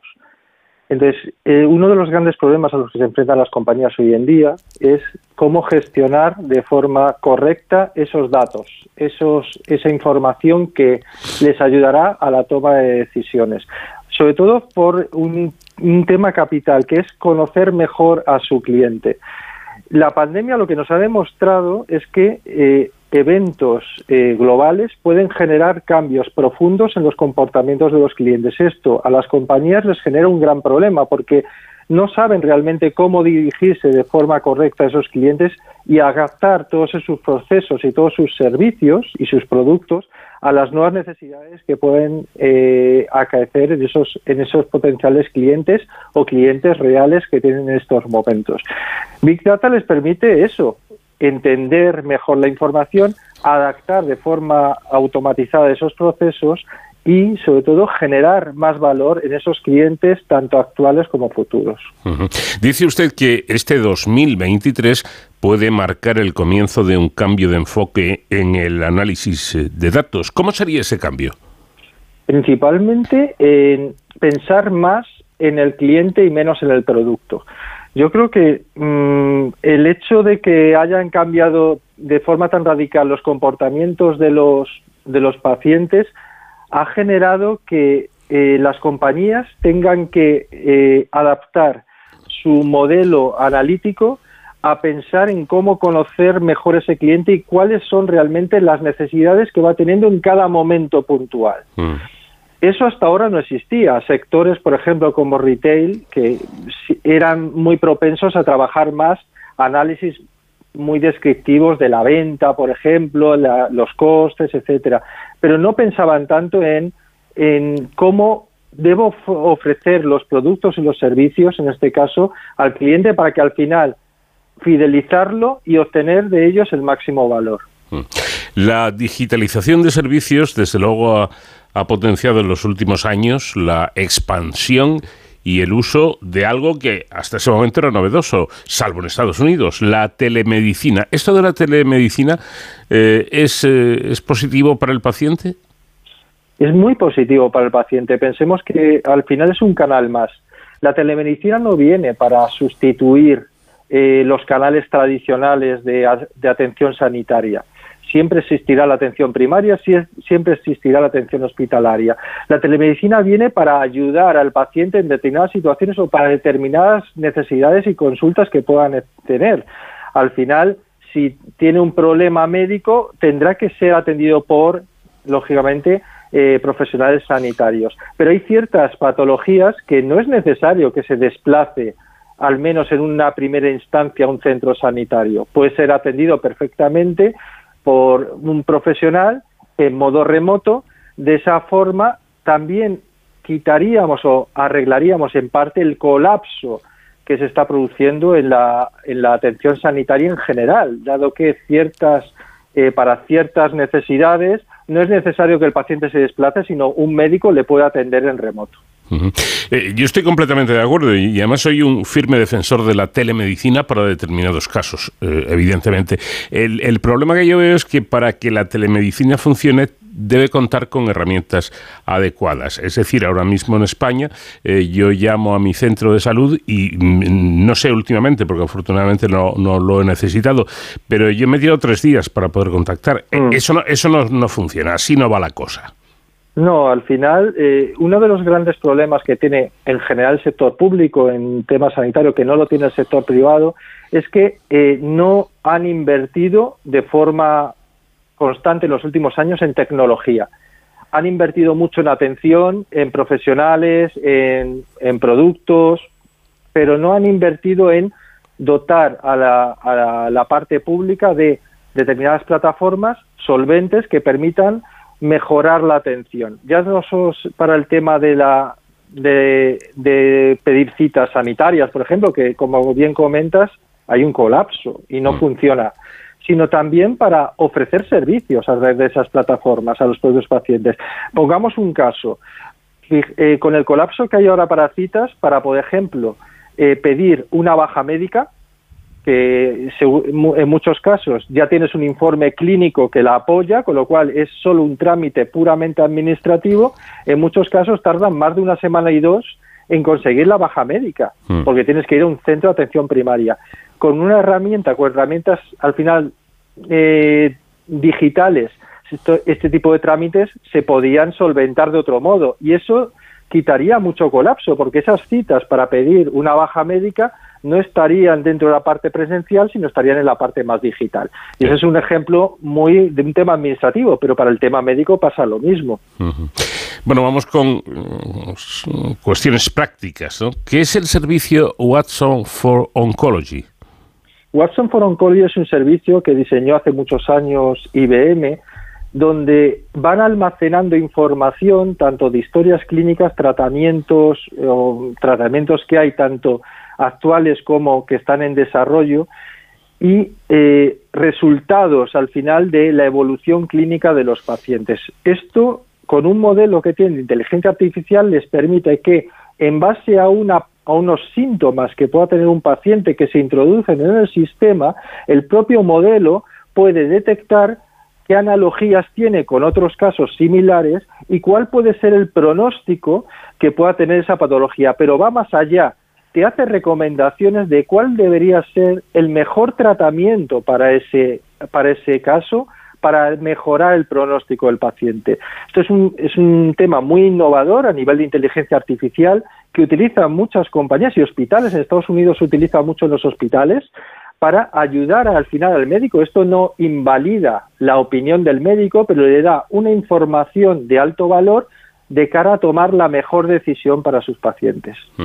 Bueno, España, volviendo al asunto original, eh, pues es, eh, a su vez, valga la redundancia, un caso mm, un poquito distinto, ¿no? Con 17 comunidades autónomas que a su vez tienen diferentes ritmos y, y procesos. ¿Esto es complicado para el Big Data o precisamente el Big Data es especialmente importante para un caso como el español?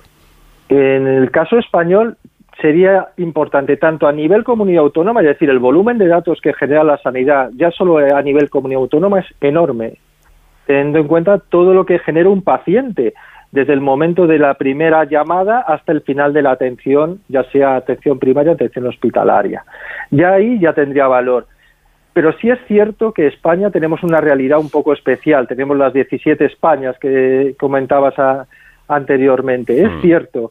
Y, y yo creo que lo que falta eh, en el tema sanitario es consolidar toda esa información de algún modo. Lo que no puede ser es que en la actualidad la historia clínica de un paciente no esté en un punto centralizado que sea accesible por cualquier comunidad autónoma. Y eso es al final es un, es un atraso.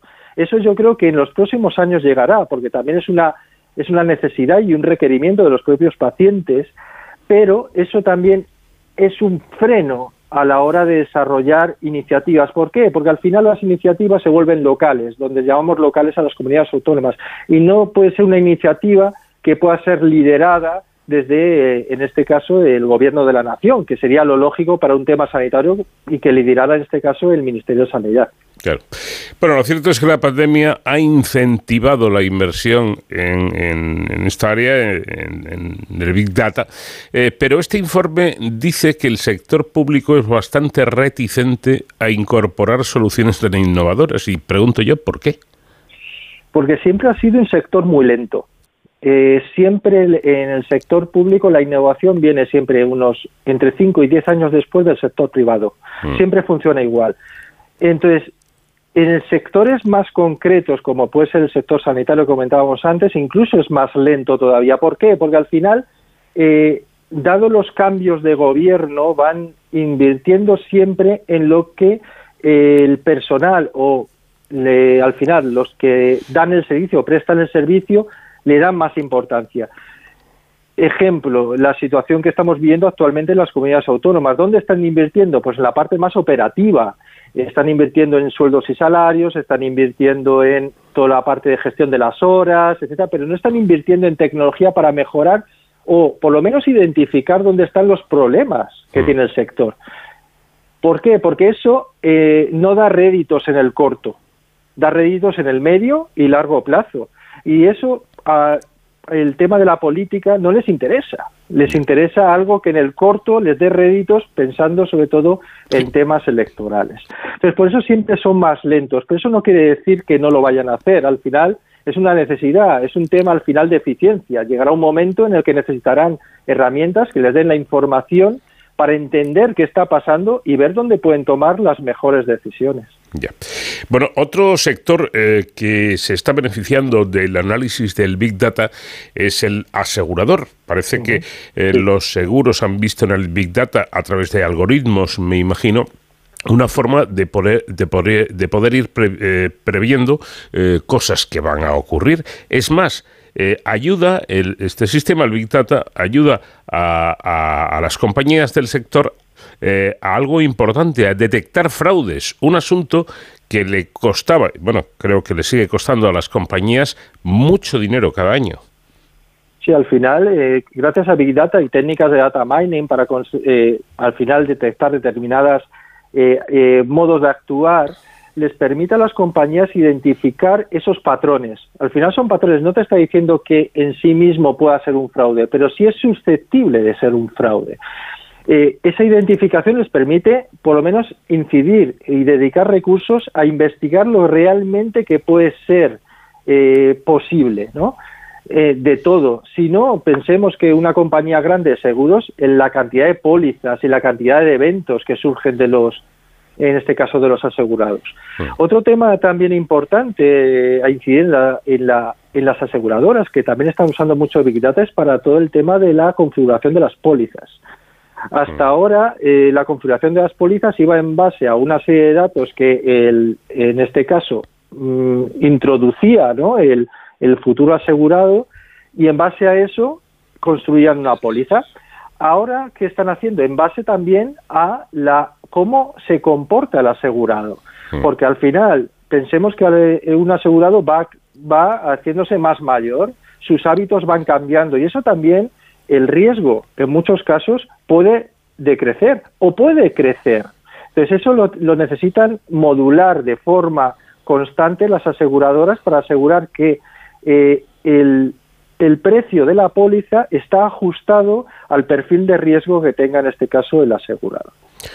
Pero asuntos como la, ciberseguridad o incluso la justicia eh, son terrenos para, para el Big Data que se irá desarrollando mm, bastante más a lo largo de los próximos años. Pero quiero terminar eh, con, con una pregunta que da incluso un, un poco de miedo, ¿no? Mm, Pensar en, en ello, Oscar, y es si, si el Big Data mm, sustituirá en algún momento a la inteligencia humana. No, siempre va a ser necesario personas. Al final, el Big Data y la inteligencia artificial, y ya estamos viendo eh, soluciones como ChatGPT, ¿no? que es una inteligencia artificial bastante potente y que están desarrollando, eh, no son perfectas. Lo que te da son, eh, al final, eh, información, porque son herramientas en sí mismo que te ayudan a cómo tengo que actuar o qué, cuál es la mejor decisión. Pero al final esa decisión la tiene que tomar una persona en base a la información y al contexto y al propio conocimiento también de esa persona, porque al final no pensemos, pensemos que al final todos tenemos una sabiduría, ¿no? un conocimiento que hemos ido generando a lo largo de los años. Y la propia inteligencia artificial no, te, no tiene ese conocimiento acumulado, tiene el conocimiento que hay en Internet y lo que le vamos enseñando. Con lo cual, te va a dar esa información que tienes que validar, porque en muchos casos con la inteligencia artificial, como por ejemplo con ChatGPT, hay cosas que encuentra en Internet y como sabemos, Internet no todo es verdad, con lo cual puede haber errores, alguien lo tiene que chequear y validar y luego tomar una decisión basada en toda esa información, ya sea la información que le ofrece las propias herramientas más la información que uno mismo tiene en base a su experiencia. Por eso yo pido que nunca, nunca el ser humano eh, va, va a desaparecer de, esa, de ese proceso de toma de decisiones. Bueno, pues nos tranquiliza esto último que comenta nuestro invitado, eh, Oscar Quero, que es el autor de este informe Big Data en la época post-pandemia. Oscar, gracias por habernos atendido. Un fuerte abrazo. Muchas gracias, un fuerte abrazo.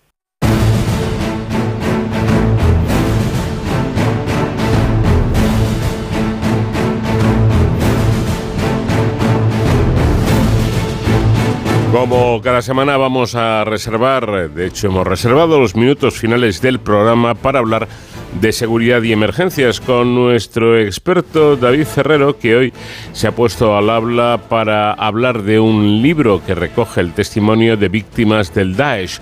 Un criminólogo y una traductora han hecho un trabajo de investigación y contranarrativa del Estado Islámico. ¿Qué tal David? Buenas noches. Hola Paco, muy buenas madrugadas. Pues en el programa de hoy queríamos hablar de un nuevo libro que acaba de salir a la luz y que nos ha parecido muy, muy interesante por la temática que, aborda. Eh, fijaos que eh, vamos a hablar de Daesh, vamos a hablar de eh, terrorismo yihadista, y, aunque Daesh es verdad que comienza ¿no? su andadura eh, allá por la primera década de- del siglo XXI, no es hasta 2014 cuando se proclama eh, su propio califato y comienza la, la andadura del autodenominado Estado Islámico. Daesh eligió como muestra de su autoridad el color negro, tal y como apunta el criminólogo y experto en terrorismo de teología yihadista David Garriga, que es el autor de este libro que comentábamos. Eh, el coautor, junto con Ilham Mahure, de, de Víctimas de la Yihad Negra de Daesh, ¿no? un libro que lo que hace es recopilar de alguna forma el testimonio de 16 jóvenes, eh, 16 víctimas eh, de este Daesh en Siria y en Irak, que se han atrevido a través de los autores a dar su testimonio. Pero no solamente eh, contar su experiencia, sino que también se recoge en este libro eh, sus ansias de libertad, su fuerza, su entrega también hacia los demás, ¿no? Después de pasar por este auténtico calvario y también su esperanza. Ellos están en, campos de refugiados tras las alambradas de estos campos que los acogen en las fronteras de sus países porque huían de, de Daesh. Para conocer más de este libro, de las motivaciones que han llevado a escribirlo y sobre todo de lo que se encuentra entre eh, sus páginas, hemos querido contar con David Garriga, que además ya repiten en este programa y para nosotros es un placer tenerle. ¿Qué tal, David? Buenas noches, bienvenido. Hola, buenas noches, ¿cómo estás?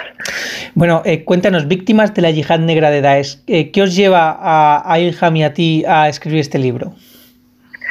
Mm, Bueno, fue un proyecto eh, inesperado porque salió a raíz de varias visitas que hicimos a campos de refugiados eh, en Kurdistán, iraquí sobre todo, y íbamos normalmente, bueno, para ayudar, ver la situación y cada vez más nos impregnaban estas historias de chicos y chicas que habían perdido todo, habían visto morir a su familia, habían visto eh, obligados a, desplazarse de, sus poblaciones y acabar en un campo refugiados y sin ningún tipo de, de- de recuerdos ni, ni nada que les pudieran que se pudieran llevar de donde vivían eh, acabaron en, en un espacio difícil de sobrevivir y así ellos eh, hicieron rehicieron sus vidas eh, se dedicaron a estudiar a, a dedicarse a, a- profesiones que pudieran ayudar a otras víctimas que iban apareciendo en los campos fue, fue una una vivencia muy muy fuerte emocionalmente y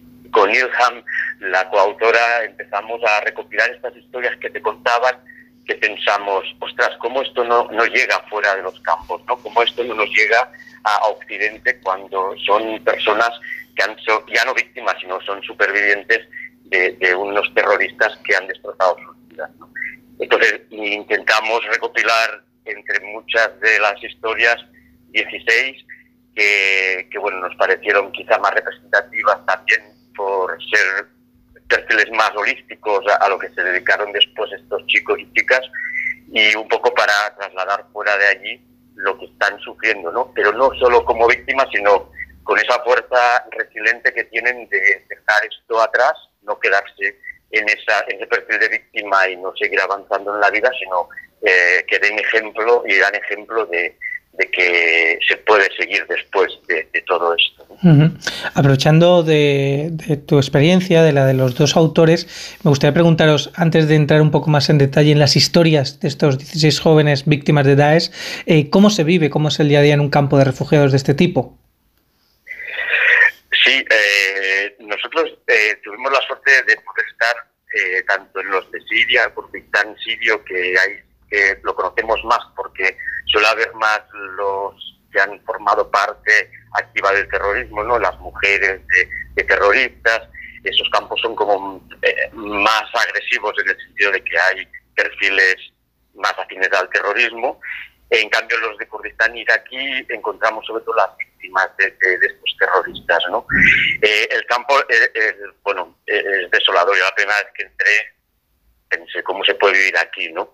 Eh, son eh, estructuras muy pequeñas, eh, viven familias dentro, de muchos niños, y la gente corre por esos campos como, bueno, como hemos visto también algunos documentales. no es una situación fácil.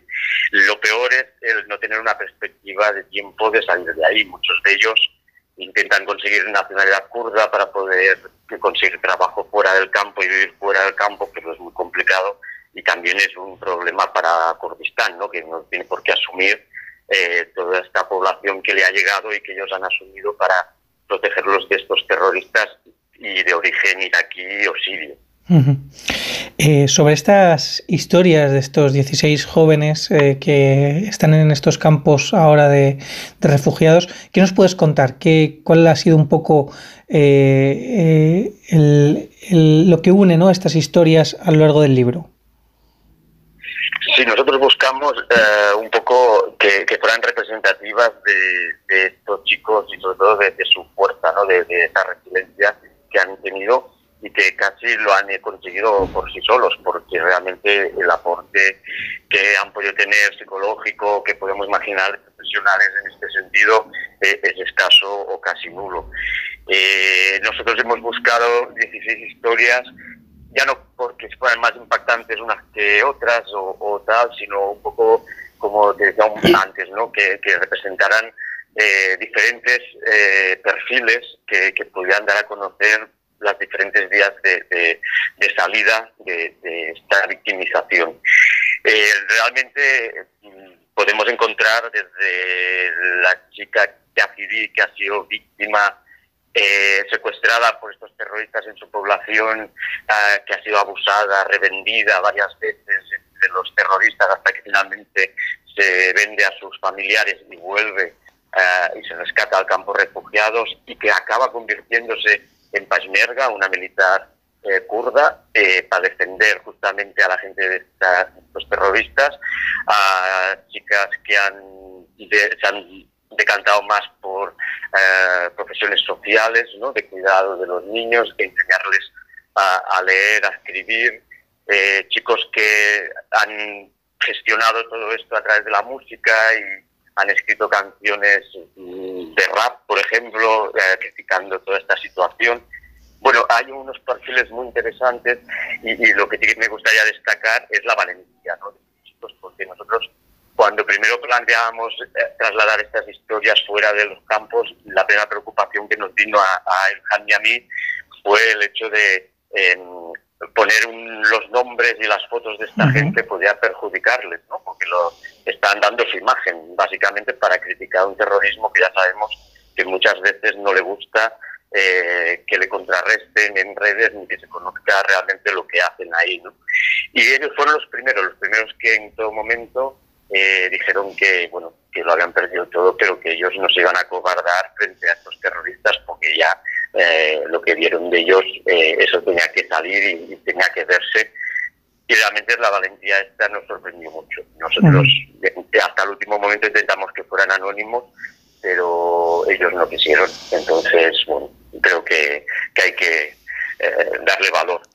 a- eso además iba a comentarlo porque efectivamente vienen con sus nombres y apellidos. Eh, personas como Saima, Serian, eh, Walid, Rami son algunas de las personas que han dado este testimonio, no solamente de la resiliencia, sino también es un poco un libro que es testigo de las atrocidades que comete Daesh eh, allá donde va que muchas veces eh, sí que se saben, pero yo creo que no somos conscientes de la crudeza de las acciones de Daesh, sobre todo con aquellos que intentan plantarles cara.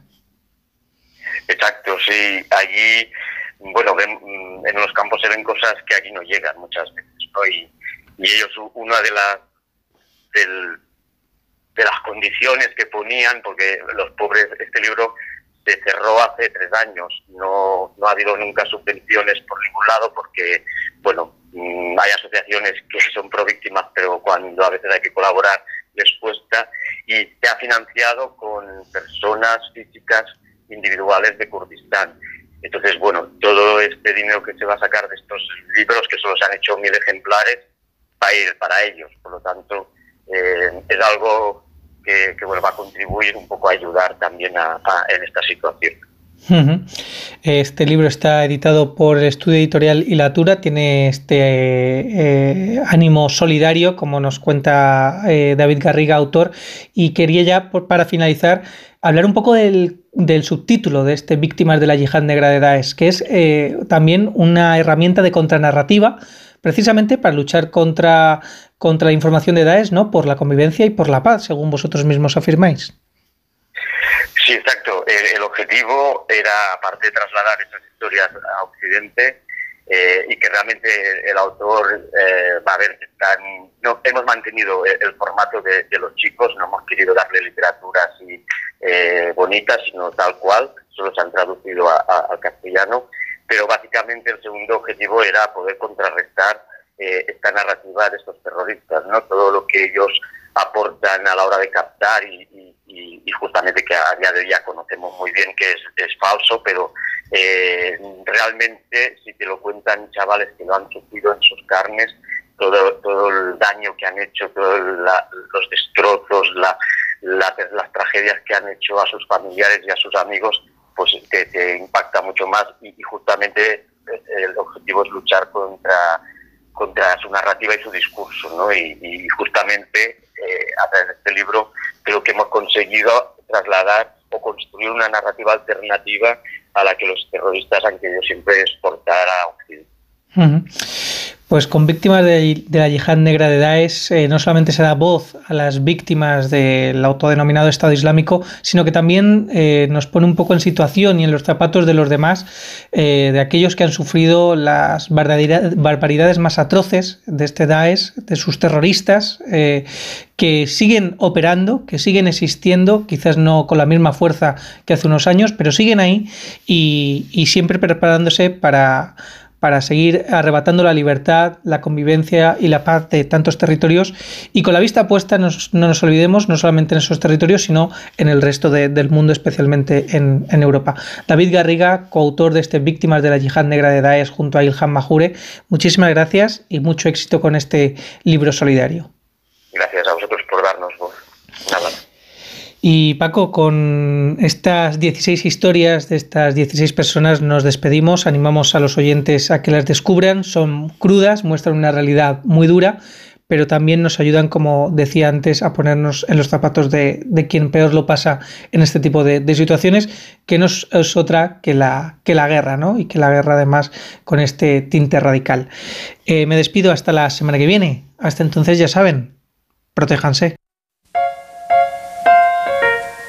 Hasta aquí llegamos por hoy porque nuestro tiempo termina, pero la próxima semana aquí les estaremos esperando con Nacho García en la realización técnica. Y encantado, como siempre, les habló Paco de León.